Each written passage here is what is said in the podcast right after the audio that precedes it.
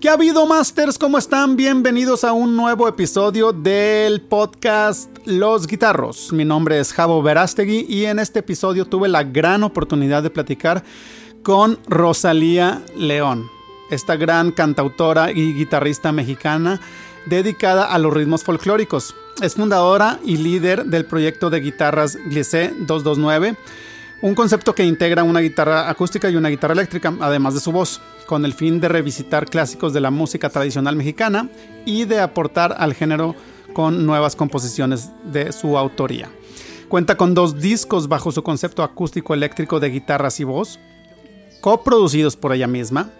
El primero es Alegorías, que eh, lo lanzó en el 2013, y Más Alto, que lo lanzó en el 2017. Este último con colaboraciones de artistas de la talla de Mike Stern, Sergio Ballín, eh, la leyenda Javier Batis, Raúl Fernández Elgreñas, el máster de Masters Julio Revueltas, Pavel Cal, el maestro César Huesca, Susana Harp, Sole Jiménez y Jorge Villamizar, entre muchos otros. Si no lo han escuchado, créanme, está increíble el disco. Córranle al Spotify a descargarlo. El link está en la descripción de este podcast. Y bueno, de hecho va a estar sonando este disco de más alto como fondo en este podcast para que también lo estén disfrutando. Los links a todas sus redes sociales van a estar en la página www.losguitarros.com Visítenla, también van a estar ahí los leaks y todos los trucos que nos regaló para este podcast eh, Rosalía. Eh, están buenísimos, unos ritmos, un, arpegio y unos ritmos sabrosones para que se aprendan. Este, visiten la página www.losguitarros.com, ahí van a encontrar eh, los PDFs para su descarga, van a encontrar los links a, sus redes sociales para que vayan y la sigan a todas sus redes sociales y también el link a su música para que la escuchen, créanme, la verdad está increíble. Y bueno, sin más choro, los dejo con la plática que tuve con Rosalía León, espero y la disfruten tanto como yo la disfruté.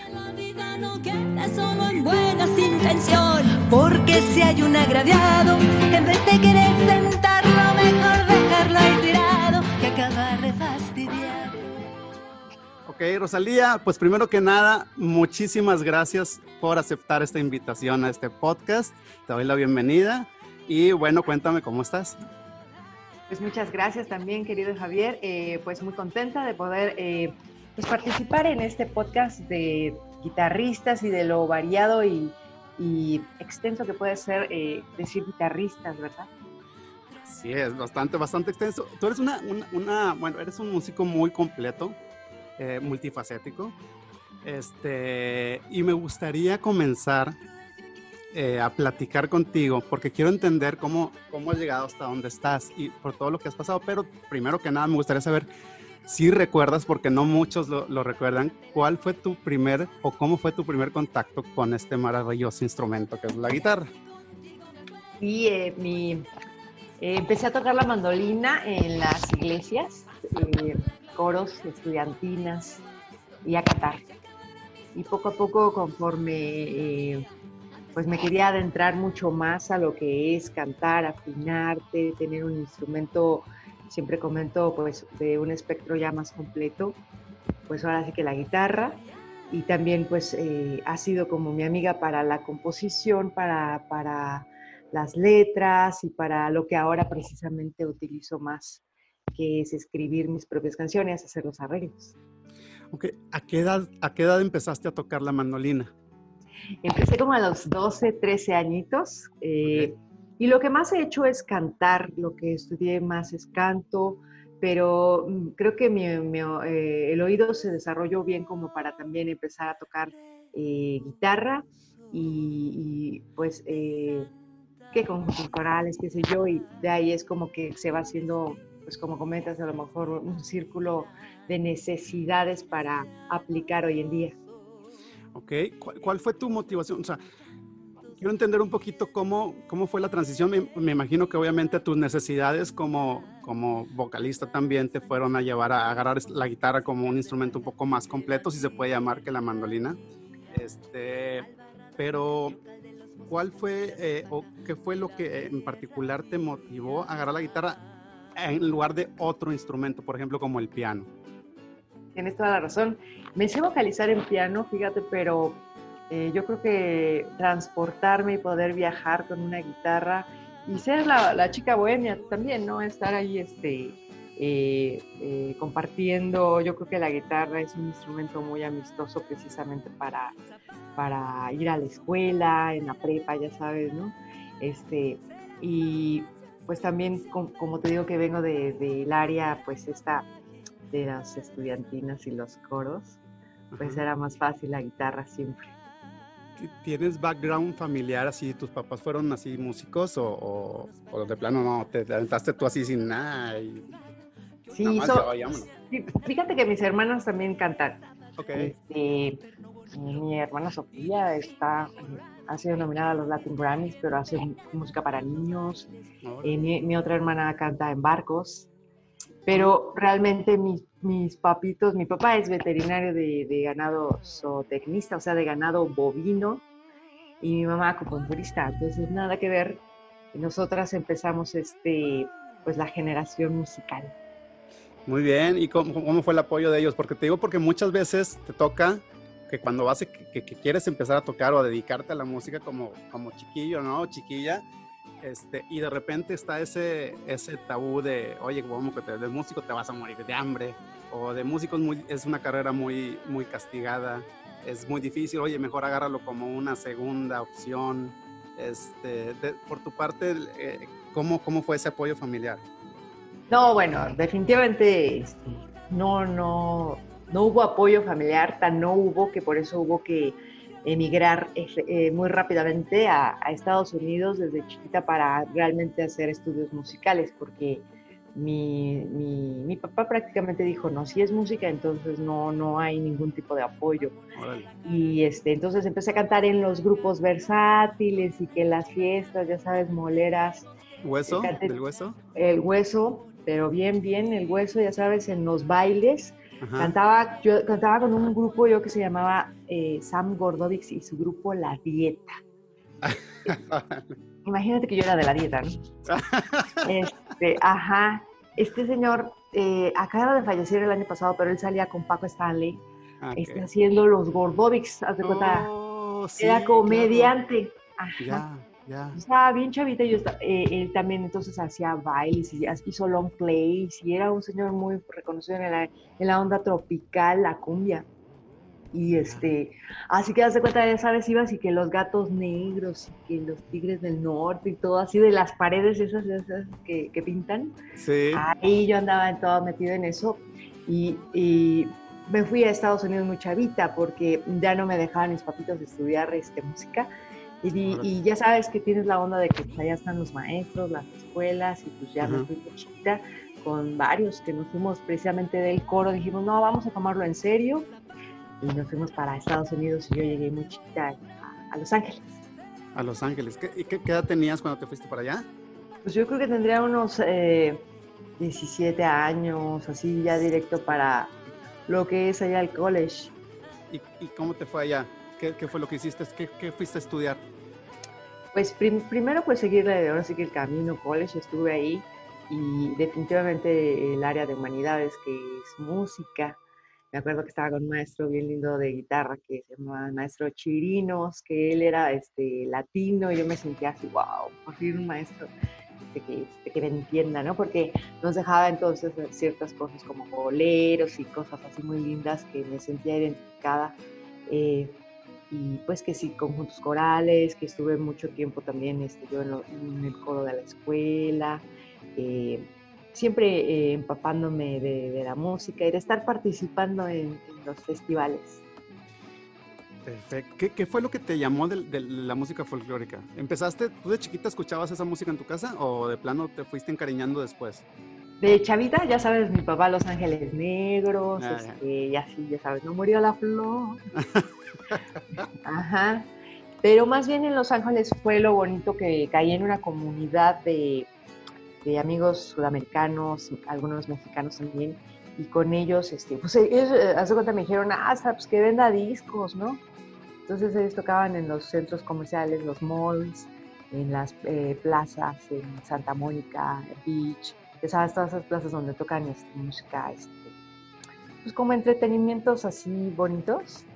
Eh, con una licencia, porque con una licencia te permite cada ciudad este, hacer eh, música, y yo vendía los discos.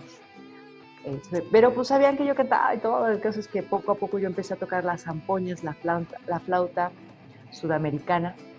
Ya. Eh, y la guitarra y que pasen el bombo y que te vuelves de ahí todo luego, ¿no? Pues que, que ahora el cajón y así, ¿no? Este variadito, la guitarra y poco a poco entonces pues, tomarlo, ya me empezaron a tomar como músico. Ok. Y sí, se hace mucha plata ahí tocando en los de tips y venden discos y todo y aprendí eso y después yo hice mi propio business. Okay, mis propios discos, ya sabes, yo tocaba mis flautas, entonces yo ya contrataba a los chavos guitarristas, este, y ellos este, ya les pagaba su plata. Órale. Andabas, de, andabas de caimán, que se, le dice normalmente. Uno aprende a ser caimán porque si no, pues, este, tu propio pues claro. changarro. Oye, Rosalía, ahorita que dijiste a ganar su plata, es, es, una de las cosas que me gusta preguntarle a, a todos los invitados en el podcast, porque obviamente pues, todos los invitados viven de la música. Eh, al principio, cuando regularmente la mayoría de los músicos cuando comenzamos a tocar, pues comenzamos a tocar porque obviamente nos gusta la música, pero también porque pues tenemos a lo mejor una banda favorita o un artista que nos que, que, es nuestro ídolo o una banda o así, entonces comenzamos a tocar por por ser como tal o cual o parecerse a tal o cual artista que nos gusta. Este, y lo hacemos en realidad por gusto o, por hobby o, o porque nos llama la atención, ¿no? Pero llega un momento en que obviamente te cambia el chip y dices, bueno, esto es lo que me gusta hacer, esto es lo que amo y me quiero dedicar a eso. Y también llega un momento en donde recibes tu primer, eh, por ejemplo, pues, tu primera lanita por tocar, porque muchas veces pues, uno empieza tocando sin que le paguen, ¿no? Empieza tocando por gusto. Pero ¿te acuerdas de cuándo fue la primera vez que recibiste, que te pagaron así una lanita por aventarte alguna rola o por tocar algo?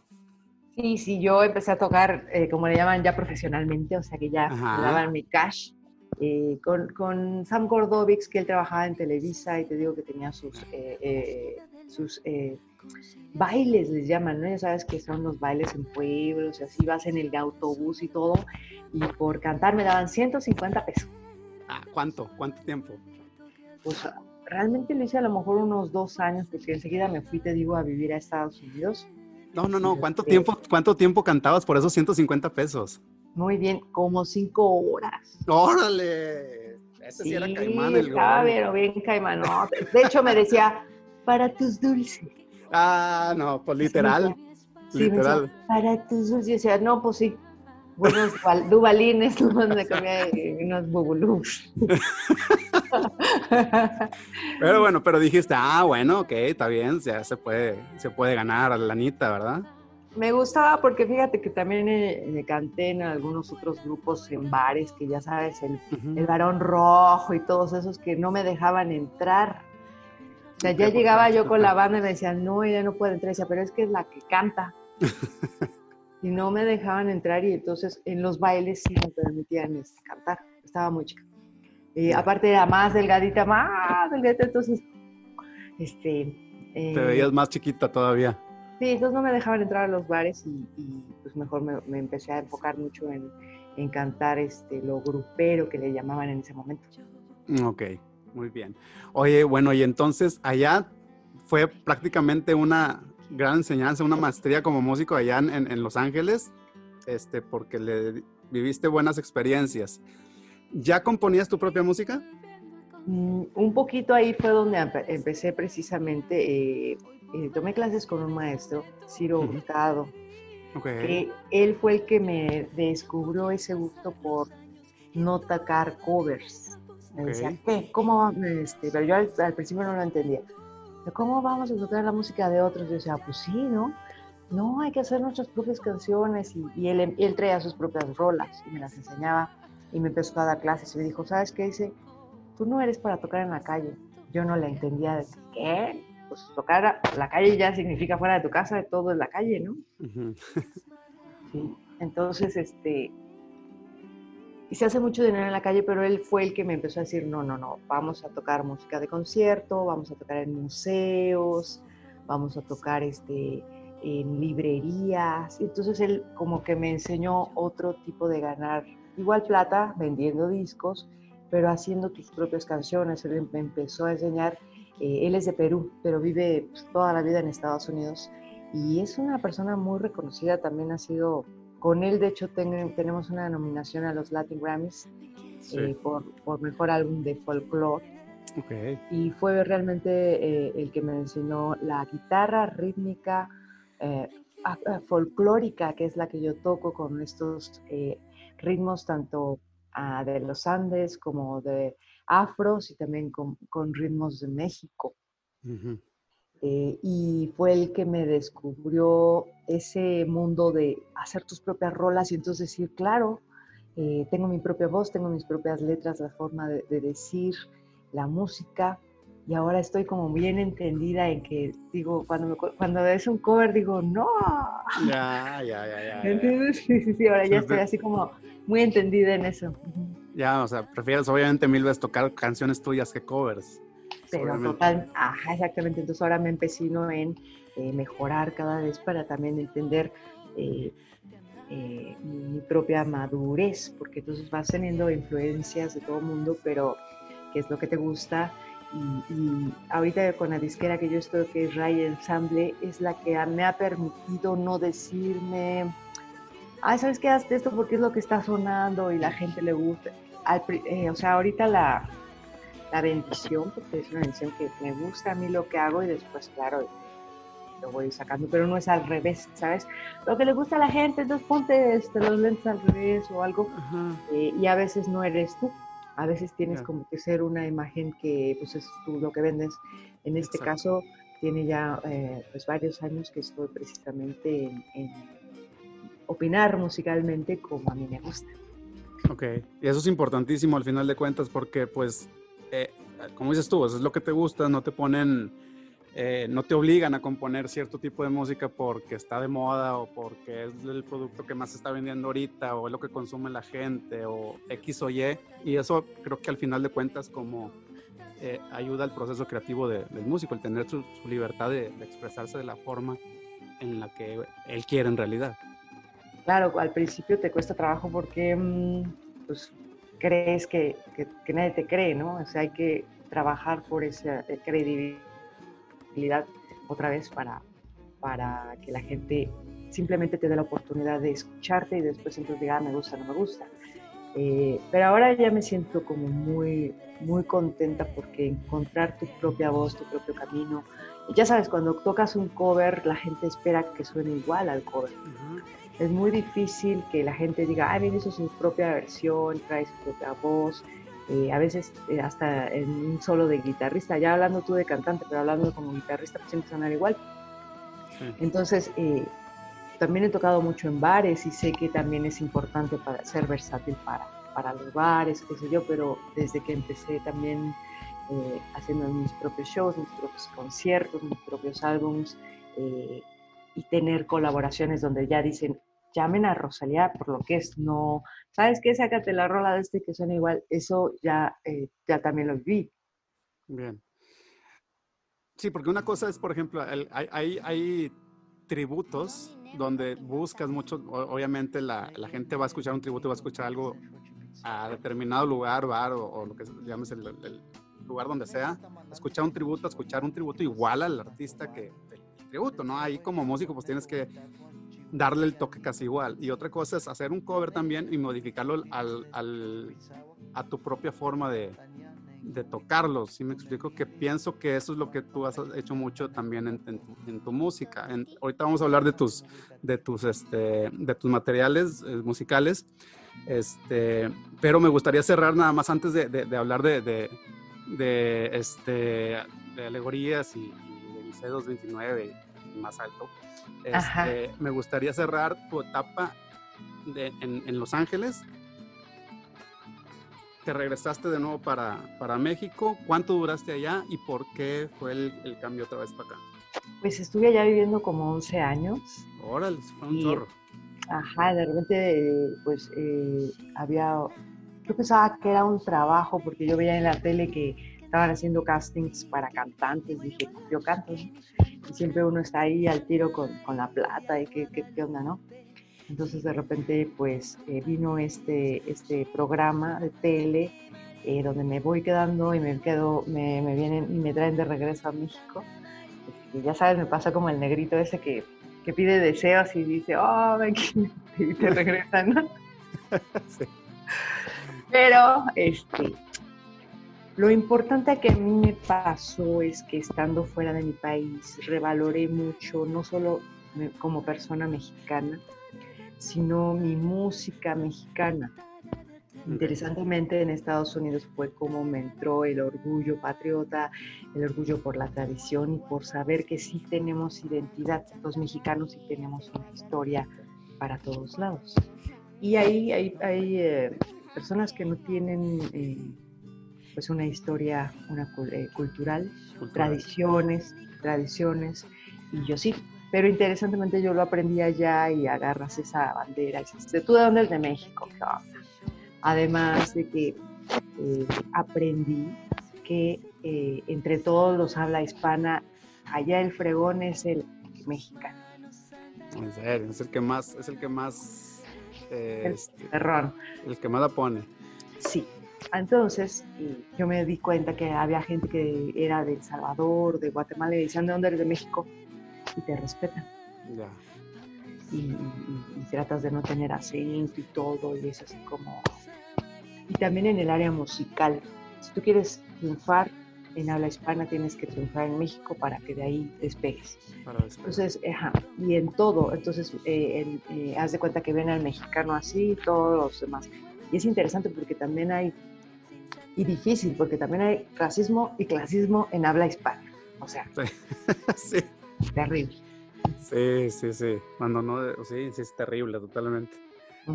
Este, y, fíjate lo que, lo que comentas es bien interesante, porque uno como mexicano también muchas veces idolatra o dices, o dices, este, bueno, me gustaría salir de México porque aquí no hay oportunidades, o, o sea, tal vez nadie es profeta en su tierra, entonces buscas este, salirte y, y, como dices tú, te das cuenta que en realidad el mexicano en, en muchos ámbitos es bastante valorado y bastante respetado.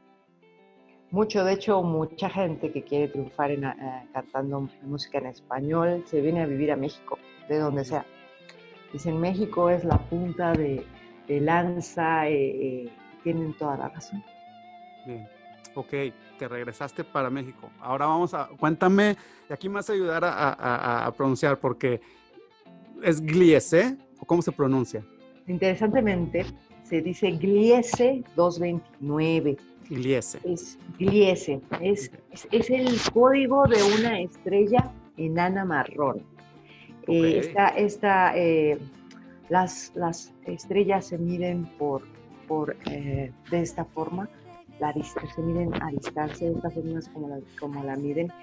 Y pues Gliese 229 ha sido un proyecto muy hermoso que yo tuve con, o he tenido con Miguel Ángel Osana, guitarrista eléctrico, con el que empecé el proyecto Rockeando el Folklore este, este lugar donde platican, donde conviven las guitarras, donde no era a ver quién brillaba más o a ver quién este, pues, mostraba más su talento, no, eh, han sido siempre arreglos y ya han sido siempre eh, conversaciones entre dos guitarras, una acústica y una eléctrica, que precisamente son súper diferentes. Exacto y eso lo hace bastante interesante. Ahora, ¿cómo se te ocurrió este proyecto? Porque es raro, es muy raro. Yo, bueno, yo no recuerdo haber escuchado un proyecto como este y tampoco unas composiciones así. Digo, algunas son covers, grabaron covers también, y, pero también tienen, en el material de, alegorías, tienen este, canciones originales, ¿no? Sí, eh, eh, el primer eh, impulso es renovar el folclore. Sí, partiendo de la tradición de los guapangos, los sones, como el son de la negra, que el son de la negra cuando nosotros lo sacamos fue muy importante que lo primero que nosotros sacamos al mercado fue un video que se llama El Son de la Negra. Y de ahí no teníamos disco y ya andábamos tocando este, en el lunar y. Y la gente nos dice, ¿no traen disco? No, no traemos disco. Y el Instituto Nacional de Antropología e Historia nos encuentra y nos dice, ¿saben qué? Estoy interesadísimo en que la versión que tienen en su video de El Son de la Negra eh, quede plasmada en una recopilación que estamos haciendo a nivel, pues ahora sí que historia del son de la negra. Y ustedes serían la versión exótica, la versión rockera. Y pues empezamos entonces a entender que estábamos haciendo algo tal vez interesante y fue como después llegó entonces eh, la fuerza de Ray Ensemble de la disquera que ha creído en mí y también nos ha querido impulsar con algo pues, realmente ecléctico, ¿no?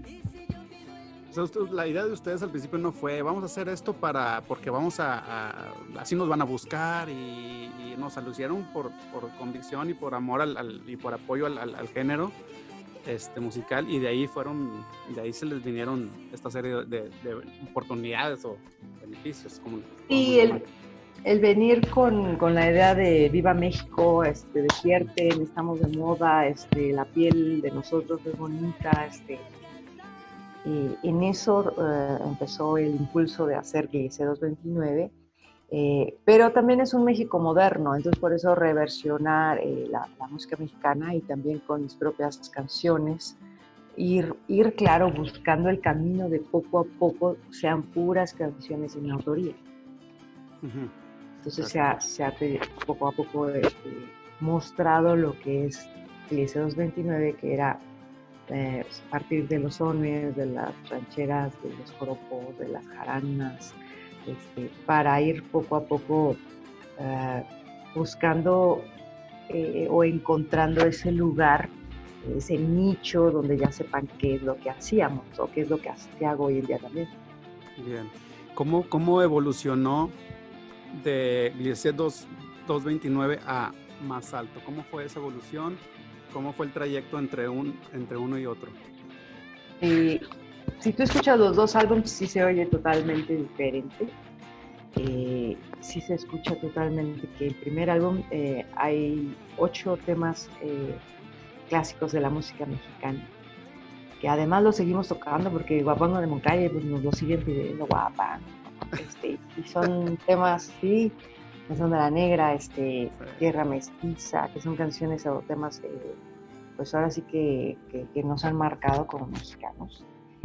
Pero también me piden los míos, entonces poco a poco cuando empezamos a ver que, que ya había más credibilidad en mi trabajo, en lo que yo propongo, entonces llega más alto. Eh, sin embargo, pues eh, cuando salió Pliese 229 Alegorías, el álbum, pues eh, fallece mi compañero Miguel Ángel Osana con el que empecé este proyecto. Y de repente yo pensé que ya se acababa, ese proyecto se acababa. Este, pero Ryan Samuel mi disquera me dice, no, no se acaba, vas tú sola.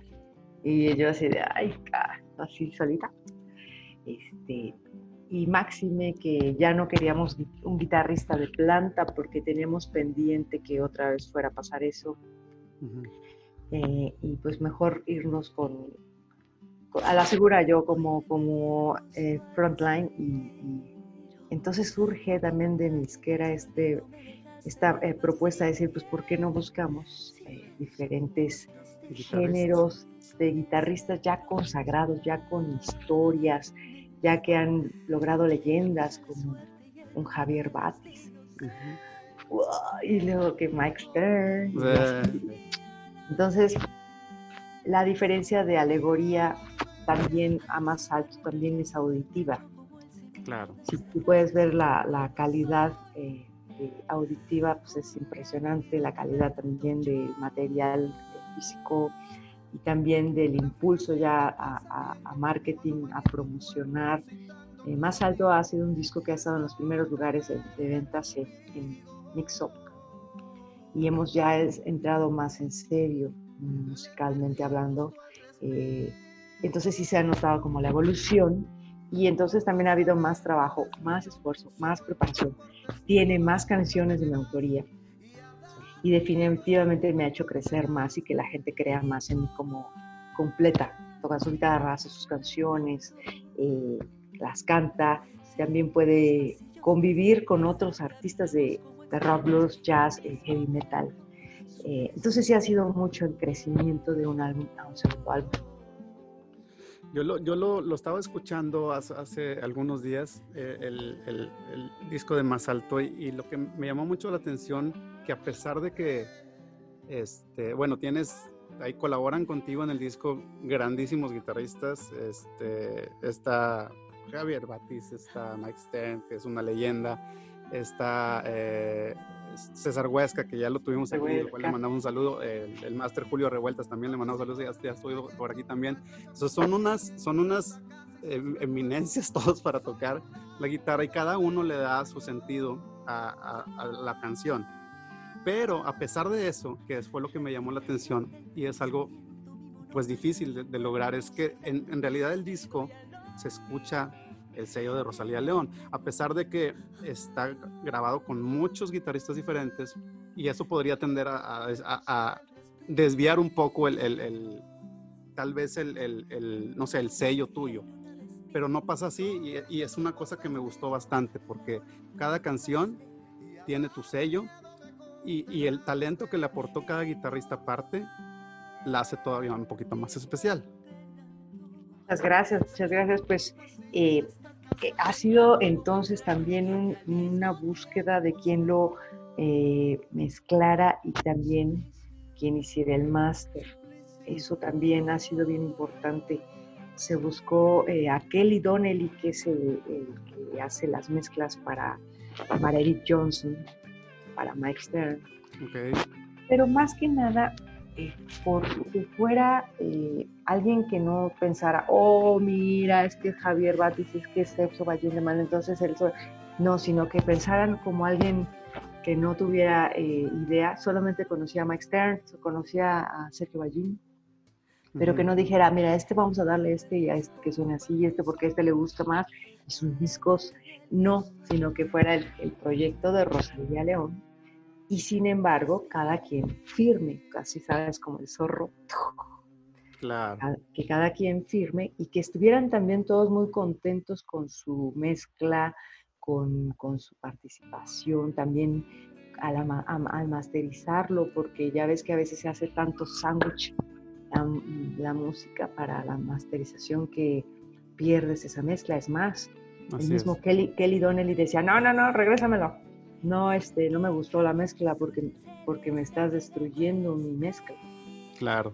Eh, ha sido un disco que ha tomado mucho tiempo y precisamente por, por amor, porque no tenemos algo que nos diga, ya, Rosalía, ya, ya, pues tienes que sacarlo. No, ha sido, pues otra vez, pues, ah, y, y, va a ser un disco muy difícil de superar, porque cada vez que haces algo mejor, pues tienes que superarlo y ser mucho mejor en todo en letras, en audio, además en modernidad, porque pues va, creciendo toda la tecnología eh, y uno va queriendo cada vez más cosas. Ya no, ya conoces algo y ya no puedes este, como que bajar.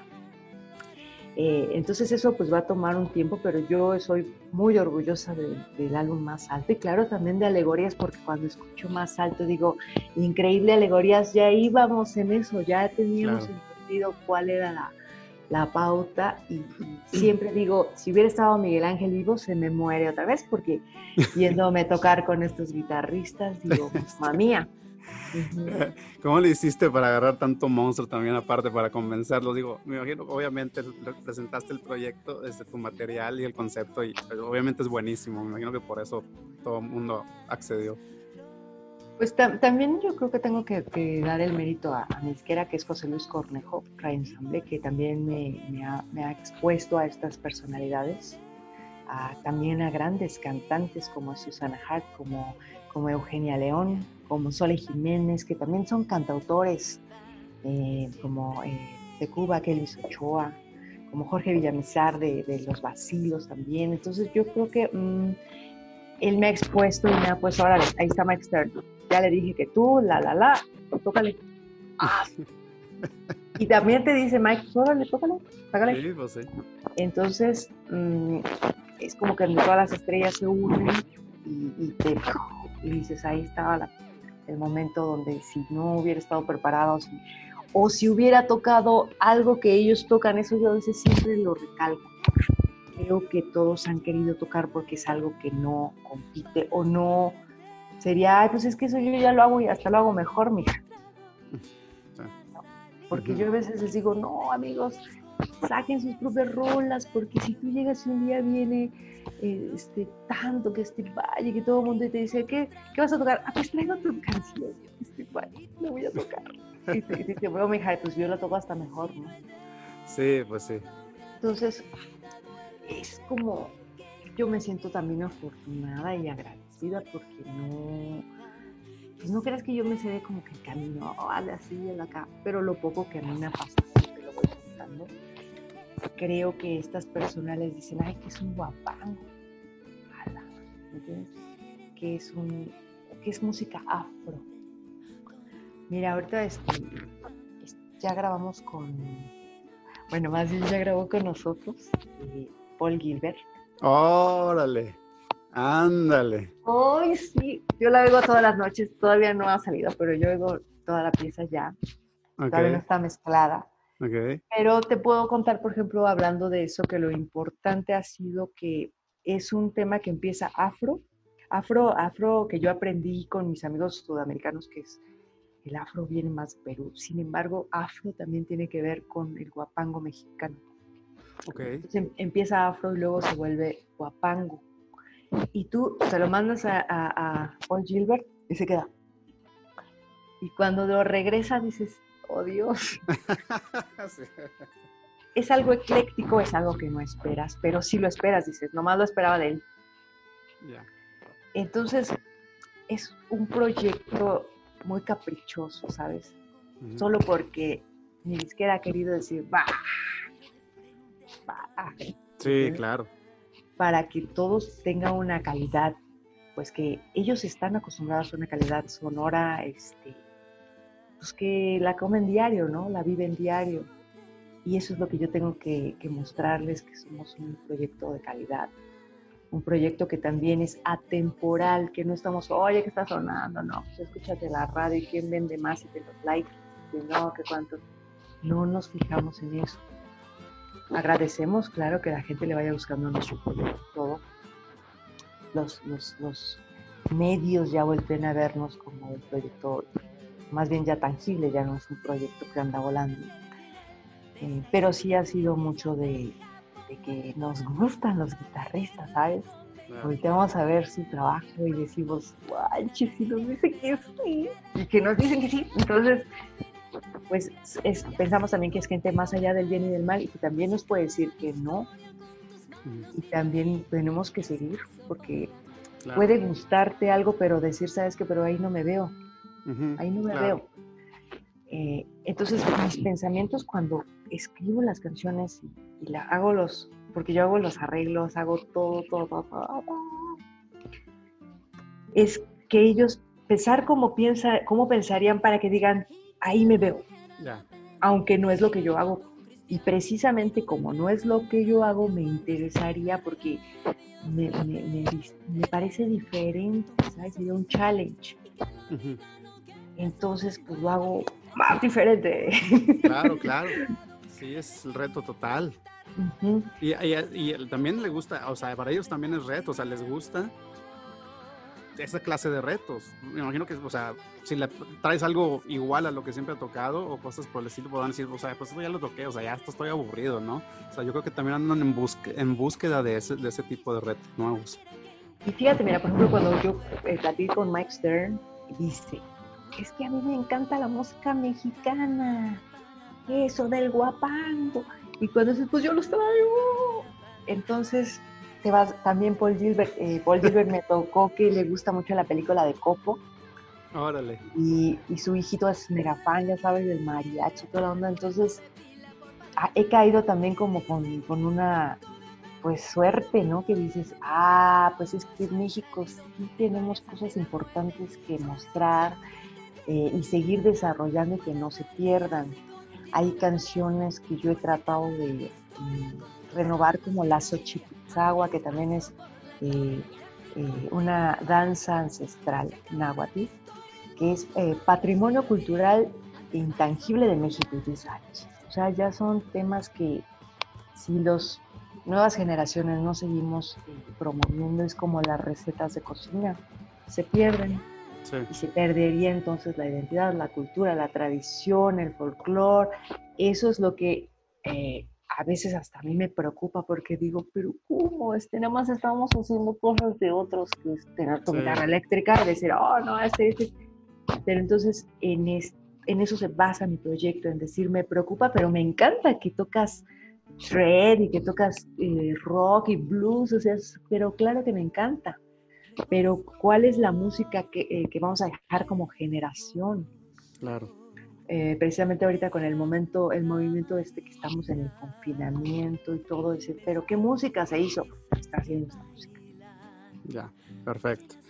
Este, mira, hay una pregunta que, que, te quiero decir que, que, se la estoy haciendo a, a, a esta segunda temporada del, del, del, podcast de los guitarros. Eh, es dedicada solamente a mujeres que están haciendo algo por la música, eh, están moviéndose algo por la guitarra, la música de diferentes géneros.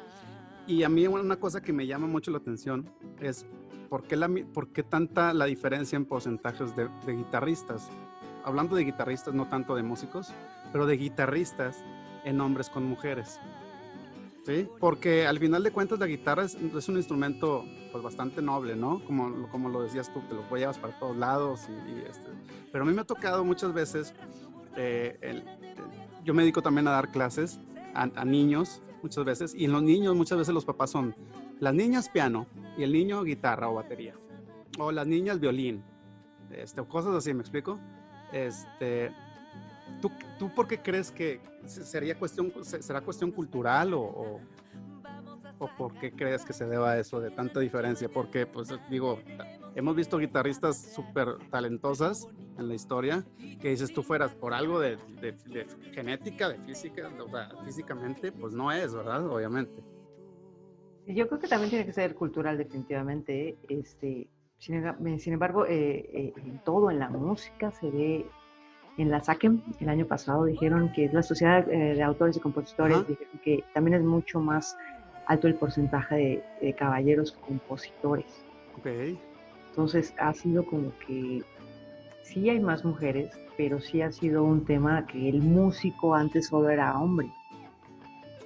Sí era caballero. caballero Ajá, era rarísimo ver, ver mujeres, en banda sobre todo. Y, eh, sí, era nada más la cantante y ya era atrevida, ¿no? Ya era hasta mal vista, ¿no? Este, no, pues es que trabaja en las noches. Yo creo que sí ha tenido que ser como romper también un esquema, eh, primero en habla hispana, eh, y mucho hemos visto más gente en Europa, en Europa y en Estados Unidos, porque a lo mejor poco a poco tienen menos prejuicios. Uh -huh. pero, pero también yo creo que como la mujer sí está dada a, a, a, tener su familia y ser músico sí es complicado, sí es de toda la vida. Si sigues estudiando, si sigues saliendo en las noches, sigues, es un mundo también rudo. Y, y siendo guitarrista, eh, en mi caso a mí me gusta y me ha servido mucho más tener ser guitarrista acústica. Okay. Aparte de que puedes decir, no, pues es que es guitarrista, pero no tiene nada que ver la eléctrica con la acústica y con, o sea, cada una es diferente. Eh, sin embargo, no te creas, yo también me he puesto a pensar y, y, ahorita en el nuevo álbum tiene una guitarrista eléctrica mujer que sería la primera que, que estaría como en mi proyecto. ¿Quién es? ¿Quién se, es? Se llama Mimi Fox. Ah, ok. Eh, Súper eh, guitarrista, eh, jazzista. Jazzista. Y ha sido maravilloso cuando pudimos llamear también, hacer jam. Le enseñé uh -huh. mis ritmos y todo.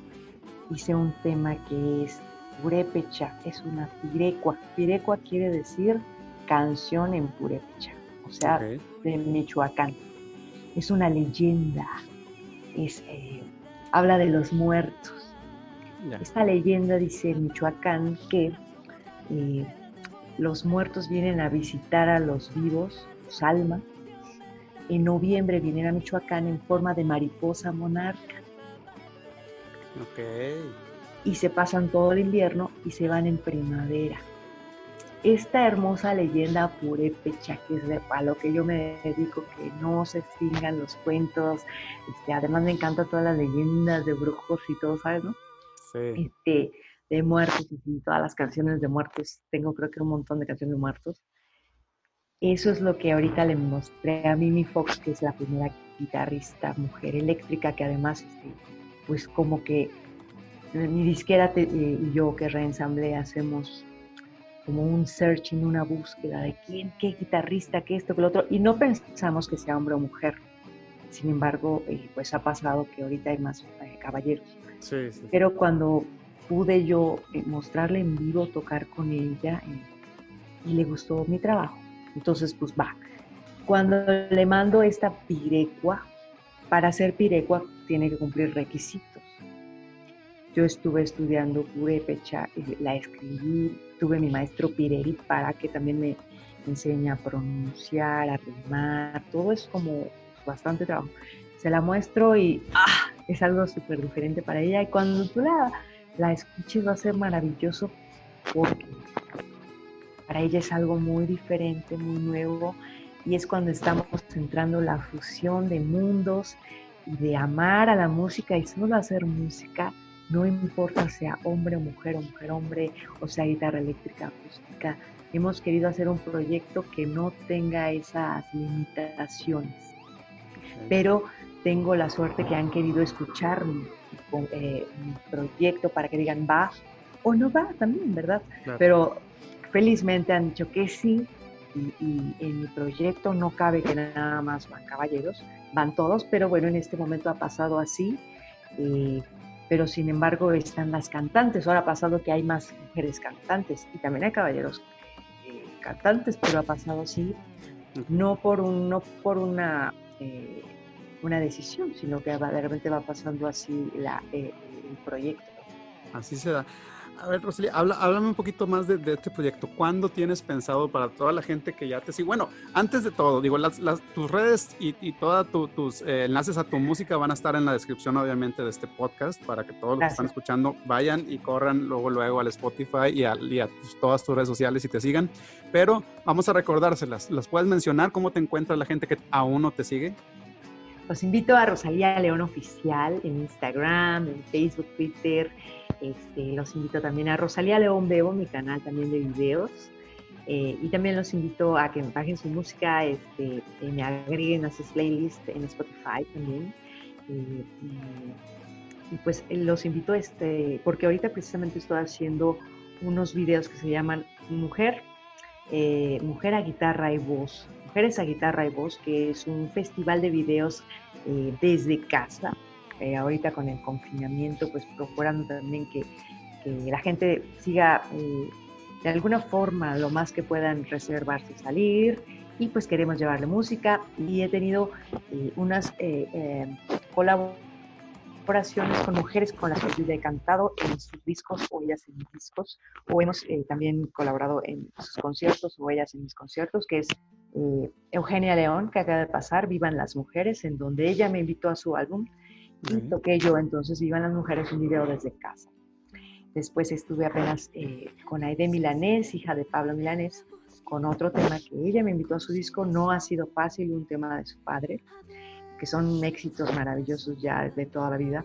Y ahorita eh, los invito porque voy a estar este 21 martes a las 6 de la tarde en vivo desde España con Sole Jiménez, eh, la eh, eh, cantante de Express Juntos Implicados, también cantautora, que mucha gente no sabe que ella también ha sido pues la compositora de sus grandes temas. Y vamos, hicimos una versión, pues porque ella me lo pidió, esa versión está en Alegorías, mi álbum, que es La Llorona.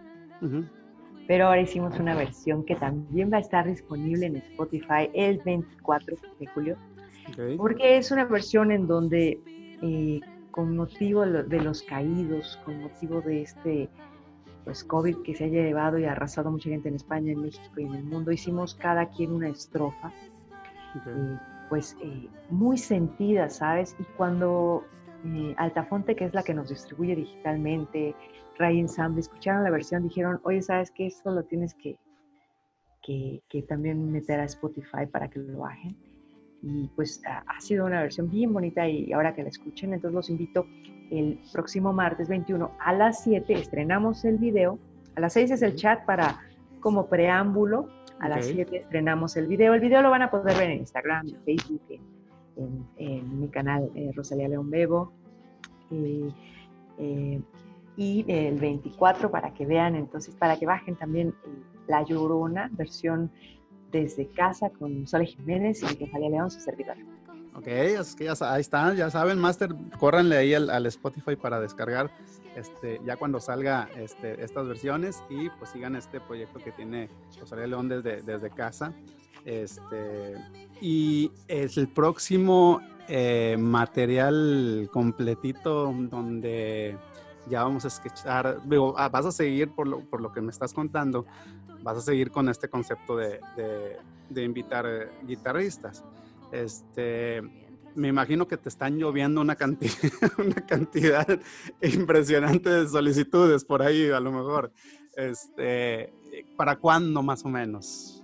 Ha sido así como lo comentas, al principio era yo buscar guitarristas que creyeran en mí, no, mira, es que yo hago folclore, no, pero que tú vas a tocar rock o heavy metal o qué.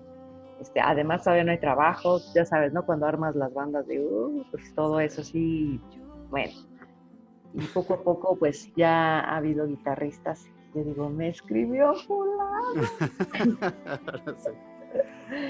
y este, y pues nada más, yo creo que también esperar a que, a que el confinamiento un poco nos indique cómo es el marketing, cómo se va a vender la música, cómo este, también pues estamos eh, haciendo para estar activos y para estar vigentes eh, en las redes y demás, pues estos videos, pero el álbum, pues donde, donde ya viene ahora sí que el seguimiento o la evolución después de más alto, eh, pues yo también lo estoy esperando nada más. Eh, pero de que estoy trabajándolo, estoy trabajándolo, me da tiempo mucho entonces de, de mejorarlo, decir, no, pues otra vez, regresa, le ponle, porque quiero que estén muy contentos y también sepan que hay un trabajo por detrás nuevo, que no es que yo ya me, no, pues ya hice más alto, pues lo que sigue, lo que se hace, vende, ¿no es cierto? sido cada vez más picky ser en, en, composiciones, decir, bueno, ahora, ¿cuál sería lo novedoso para que digan, ay, pues ya sabemos que toca con guitarra, este es el No, eh, para mí escribir ahora en, en, lenguas ha sido un gran reto y sabes que se sientan orgullosos de la música mexicana. Te aseguro y yo me siento feliz que ahora he visto alrededor que hay gente que ya quiere sacar el guapango de Moncayo y ya quiere sacar alguna canción mía este, en Guapango casi creo y dice, ¿sabes qué? Sí está funcionando. Se está dando cuenta la gente que muchos son muy importantes, pero también en México hacemos eh, música de calidad. Y, también hay que rescatar a importantes compositores y, gente que ha hecho historia y gente que es para mí maravilloso que me digan, sí, Rosalía, va, toco contigo eh, y, hagamos, hagamos eh, que la generación eh, se marque, ¿sabes? Que no digan, esta generación nunca compuso música, esta generación, pero no, trabajar en eso también y también que nos vean unidos como guitarristas, no digan, es que ya te Yo, sí, yo me he sentido la más feliz cuando, cuando ya no me ven como que algo extraño, ¿me entiendes?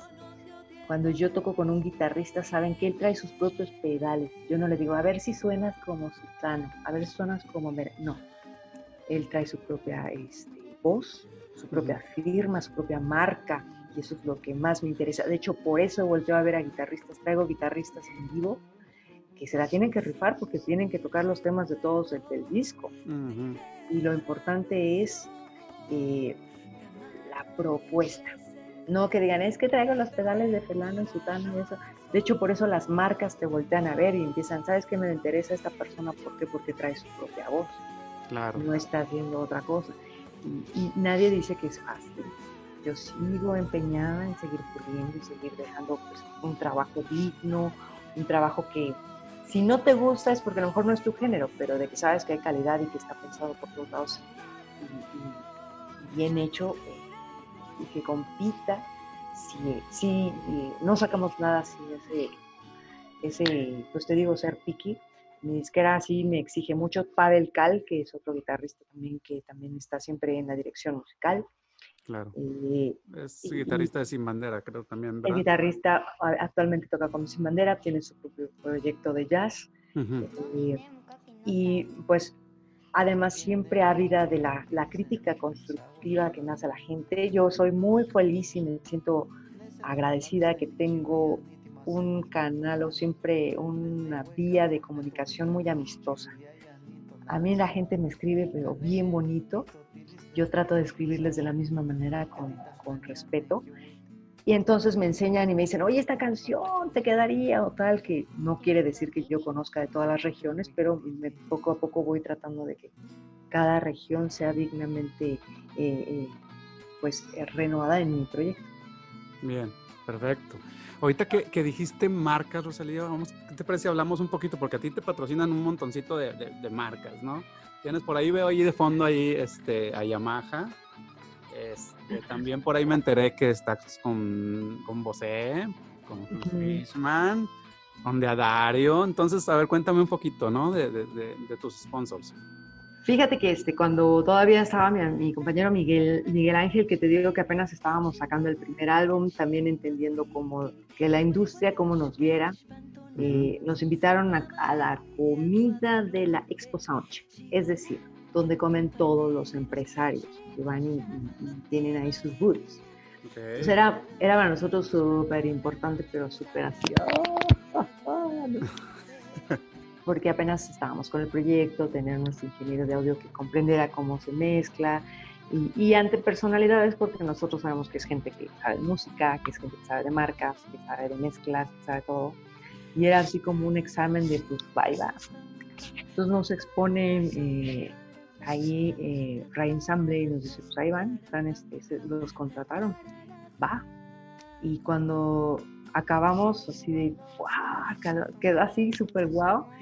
Y las marcas se acercaron y nos dijeron, ¿qué ondita? Entonces, pues nosotros fascinados. Sin embargo, fallece mi compañero y un poquito un bache como de reorganizar para dónde íbamos, pero pues desde entonces eh, eh, hubo marcas que nos dieron y poco a poco se han hecho los, los, contratos y con poco a poco se ha, se ha también mostrado qué me sirve a mí, y yo también entender cómo, cómo es el trabajo con los patrocinios. Pero te digo, también tiene que ver mucho mi disquera, cómo, cómo me expone eh, y de la forma en que hemos también querido mostrar la música mexicana. Yo, eh, pues es lo que más quiero que se entienda, que si las marcas me patrocinan es porque estoy haciendo ah, algo muy mexicano eh, y que, que, comparte fusiones con, el rock, el blues, el jazz, eh, eh, y que de repente las marcas me dicen es que, por ejemplo, apenas me dieron una guitarra transacústica para probarla, que es una guitarra CGTA de Yamaha, que apenas hicieron el modelo en, en, versión cuerdas nylon. Maravillosa, yo quedé así, wow. Entonces, por ejemplo, me decían, te la damos a ti porque de repente eh, lo que tú haces este, eh, puede funcionar, ¿me entiendes? De repente hay muchas marcas que solo se han dedicado a lo eléctrico. Y en mi caso yo estoy haciendo también lo acústico, lo cuerdas nylon, percuto en mi guitarra. Estudié cajón sudamericano y a veces percuto. Entonces, a lo mejor lo que he hecho ha, ayudado a, a, que me volteen a ver como también decir, ah, bueno, es que ella está haciendo otra cosa, porque ya tenemos muchos guitarristas eléctricos. Entonces te digo, ha sido también importante entonces hacer totalmente todo lo contrario a lo que digan todos vayan para allá, todo vete para acá. Ya, bien, perfecto. Ok. Bueno, pues muy bien. Vamos a, ¿qué te parece si pasamos a una serie de preguntas? La pregunta es directa, tú sabes si me contestas directo o te quieres explayar poquito. Aquí va. va. Al mejor concierto que ha sido, ¿cuál es? Mm, el último que he ido es eh, con Paul Gilbert. Paul Gilbert. Ah, ok, Paul Gilbert. Eh, top 3 de discos de música folk, folclórica, que recomiendes a todos los que están escuchando este podcast. Ay, a mí me gusta, eh, siempre bajo, bueno, ya ves que ahora en Spotify vas al artista y te pone como sus mejores éxitos. Yo les recomiendo mucho a Son de Madera, que es de folclore. Les, también les recomiendo mucho a hay un grupo muy importante folclórico que se llamó Shanampai. Y es el que abre como esa música eh, folclórica también un poco roja que le llaman, ¿no? Que era como de protesta, pero eran músicos que tocan charango, tocan mm. este, y ya estaban mezclados sudamericanos con mexicanos y toda esta onda así un poco hippie. Okay. Shanampai, donde cantó Guadalupe Pineda en sus inicios y luego Eugenia León. Entonces son grupos que si te gusta el folclore no debes de perderte. Ok. Y luego, por ejemplo, pues de folclore también te, te diría que escuches también eh, a Ayahuasca Dreams, que es el álbum que, en el que yo estoy nominada también como flautista de zampoñas y como cantante en este álbum que es de Ciro Hurtado, que también tiene que ver mucho ahora con el folclore más renovado, pero el folclore también sudamericano, se lo recomiendo mucho y tiene este, mucho de, también de lo que yo soy. Ok, Ciro Hurtado es, es, uno de, tus mentores que mencionaste. Mis mentores, ajá. Ok, bien, ok, están en los, los tres discos. Eh, fíjate, si tuvieras que escoger vamos a decir que tienes tu Spotify, tu lista de Spotify y nada más puedes escoger tres artistas por el resto de tu vida para escuchar. ¡Ay, qué fuerte! ¿Cuáles, ¿Cuáles serían? No importa que sean de, fol, de folclore, o sea, del, del, género que tú quieras. Ay, caray, pues fíjate que es que, es que también es, depende del mood que estés, ¿no? Que es donde te vas en el carro, que te peleas con tu novio. sí, está como difícil la, la Mira, ayer estaba así, te voy a contar, por ejemplo, ayer puse a Mecano, dije, ¿qué? música de Mecano, dije, nunca pasa de moda. Eh. Ay, pues. Después estaba escuchando a Yosemi Carmona. Eh, Yosemi Carmona ha sido guitarrista de Paco de Lucía. Okay. Y tiene su propio proyecto de jazz y estaba tocando Muñequita linda de cabellos de oro, pero solo instrumental. Se lo recomiendo así que dices, wow solo, es más, estaba poniendo pone esa pieza, decía qué bonito mi Carmona de España. Eh, y después en un momento entró Eli Guerra. ¿Viste, ¿Viste, que, ah, porque así está como mi Spotify. Y entró Eli Guerra y dije, oh, ¿me entiendes? Porque ya como que tienes así el Spotify, ya sabe como que tus gustos, tus gustos, ¿no? Entonces, eh, yo, yo lo que más recomiendo es que más bien ampliemos nuestra espectro musical y escuches de todo porque todos te pueden enseñar y porque además eh, lo maravilloso es que entonces no te vuelves una sola persona porque si estás nomás escuche uno, uno, uno, adiós que te vuelves esa persona. En todo, en todo, en armonía. Como que no quieres y la armonía ya se te empieza a ir para allá y dices, ay, güey, es que. O, ajá, el sonido, el audio, algo te pasa. Entonces, por eso recomiendo que escuchen todo para que no nada más este, se vuelvan la copia de una sola persona. Bien. ¿Cuál es el mejor consejo que te han dado que te ha ayudado en tu carrera? Ah, me lo dio Sole Jiménez. Ok. Precisamente cuando falleció Miguel Ángel Susana que yo estaba así de, ching, pues ya no toco, toco, ¿qué hago? Y me dice, júntate con los buenos, porque lo malo se pega. Ya. Está, está fuerte, pero tiene toda la razón. Tiene toda la razón. Entonces hay que tratar de buscar gente, eh, hablando de la música, pues que tú creas que es buena, pero también para todos lados. Eh, eh, yo, yo recomiendo que también busques gente buena de corazón, gente que te que, cree en ti, que no haya envidias. Es bien feo tocar con, con una banda que todos están pegados, que no, que mejor y súbele más y el foco para acá. Eh, lo que me ha pasado tan bonito en mi proyecto es que cada quien tiene su propio foco. Y, y, y, eso es lo que yo aplaudo. Y cuando vengo con mis guitarristas en vivo y todo, digo, fulano, sultano, mengano, bravo somos un equipo. Y cuando cantantes como Eugenia León o un Sergio Ballín me quieren impulsar y me quieren decir, vamos juntos, pues también lo aplaudo y los agradezco. Esa es la gente buena. Bien, perfecto. Excelente consejo. ¿La vez que más nerviosa te has puesto para tocar o cantar? Pues cuando estuve con Mike Stern, porque ah, ah, va a estar Mike Stern, igual lo saludas, igual este, backstage, no sé qué. Uh, pues yo dije, pues, es más, dejé mi guitarra en el carro. Cuando, me pasa, oh, señor Maxter, así, oh, no, que la foto, no, pues que yo, ah, sí, entonces tocas. Sí. A ver, tócale. Pues me va a decir, no, pues ahí me mandas algo, o qué sé yo. Este, me dice, pues entonces trae tu guitarra y se conéctenme y se vuelve en backstage, en su, en su, ya sabes, en su cuarto. Ajá. él pide que lo vuelvan a conectar acabando de tocar. Pide, conéctame me eché una corretiza, ya sabes, ahí en el World Trade Center que estaba en la Expo Soundcheck que vino a México. Una corretiza desde donde está el salón este Hermes Bueno, aparte que a mí me gusta correr, te lo digo.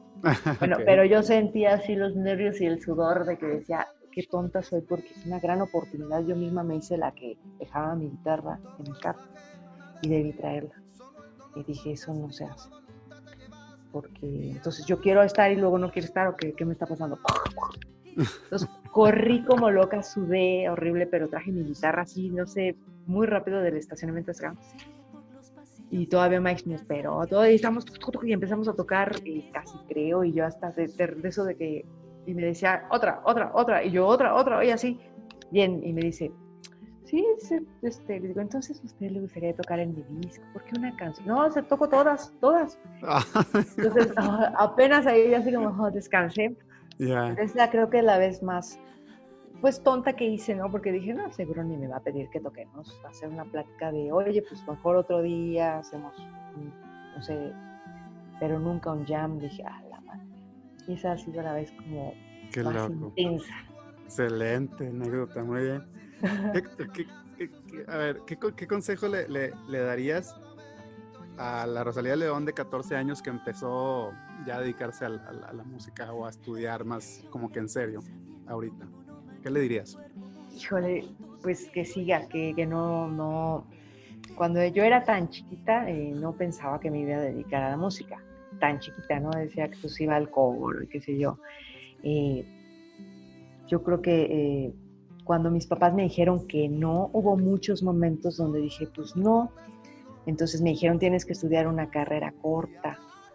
Yo decía una carrera, bueno, me estudié todas las carreras cortas que quisieras para que me permitieran y de todas formas, que si taquimecanografía, este, corte de cabello, y todo lo que, este, corte y confección, porque me decía, si no te va bien en Claro, sí, tienes que tener tu segunda opción, ¿verdad? Exacto, y de muy chavita, como no sabía que me iba a dedicar directamente a la música, pues hubiera estudiado ya directamente de frente, de frente, pues la armonía, que esto, por Pero pues también mis papás no me daban para otra cosa, me decían, no, una carrera corta y otra carrera corta y otra carrera corta, y yo estaba así harto de carreras cortas. Es más, me hice la prueba abierta porque yo estaba así, este. Entonces, eso, hubo momentos donde flaqueas y donde dices, no, no, no voy a ser músico, ¿no? Este, eh, más bien le volvería a decir, de, si yo tuviera esos 14 años, decirle, ibas bien, vas muy bien, sigue, sigue, sigue, este, eh, no, no te rindas, no creas que eh, pues, pues, los papás piensan que no, pero pues, pues, al contrario, yo creo que el decirte que no hace que tú más te empecines. Claro, muy bien, ok. ¿Consumes, eres, eres este, consumidora de, redes así como YouTube? ¿Te gusta meterte en YouTube a ver eh, información? Sí, sí, ¿cómo no? Ok, ¿tienes algún canal que puedas recomendar que te guste mucho ver de algún artista o algún youtuber? A ver, eh, recomiéndanos eh, uno o dos, a ver. Bueno, pues es que no es artista, pero el que me veo diario es el de Fausto Murillo.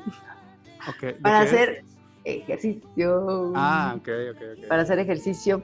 Este, pero sin embargo, por ejemplo, he estado viendo mucho a Caifán. Me gusta mucho, mucho la huella que han marcado y que nada. Cuando hay artistas que dejan huella y que son mexicanos, eh, como que me pongo a investigar cómo van evolucionando, cómo fueron pensando, cómo, cómo hoy se reinventan.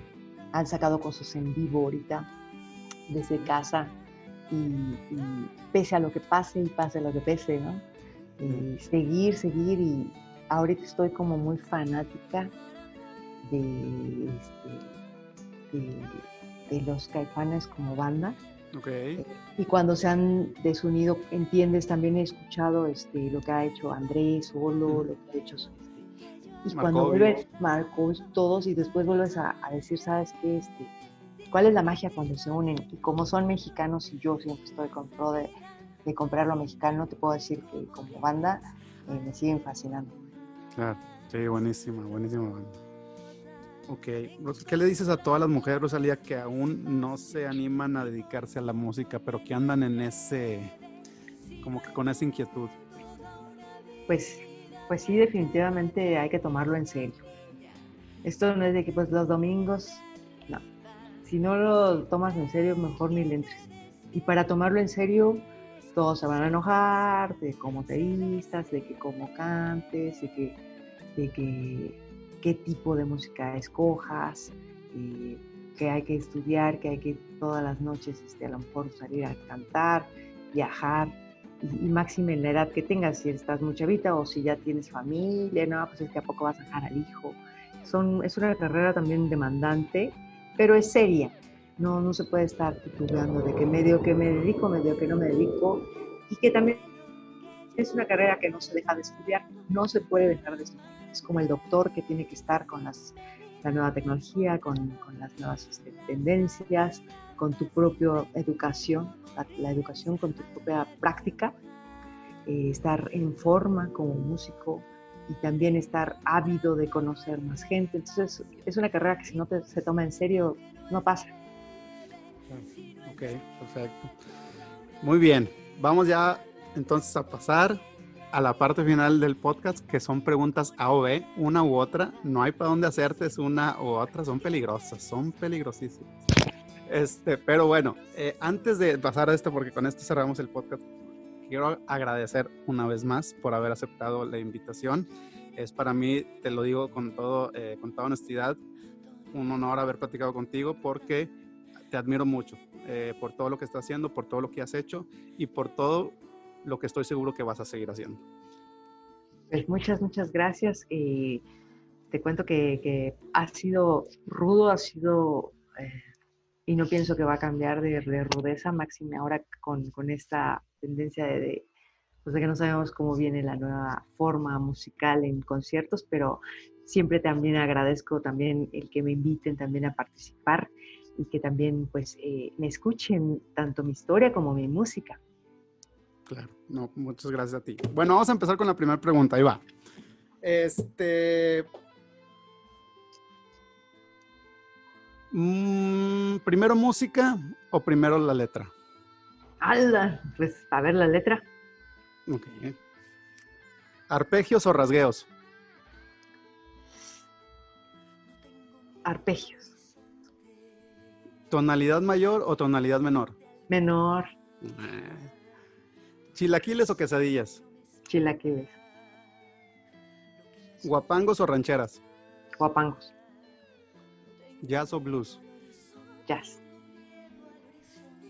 ¿Alegorías o más alto? Más alto. Eh, ¿Tocar o cantar? Tocar. ¿Blanco o negro? Blanco. Ok. Con esta cerramos. Es ¿Cómo describirías la guitarra en máximo, en máximo tres palabras? ¿Cómo describir. Eh, pues es un instrumento incansable, no, se cansa de, variar. Yo este, me sorprendo de que dices, pero si ya existe todo, no, sigue existiendo la forma de, sorprender, de variar, de, y, de, volver a, a reinventarse. Incansable de variar. Incansable de variar.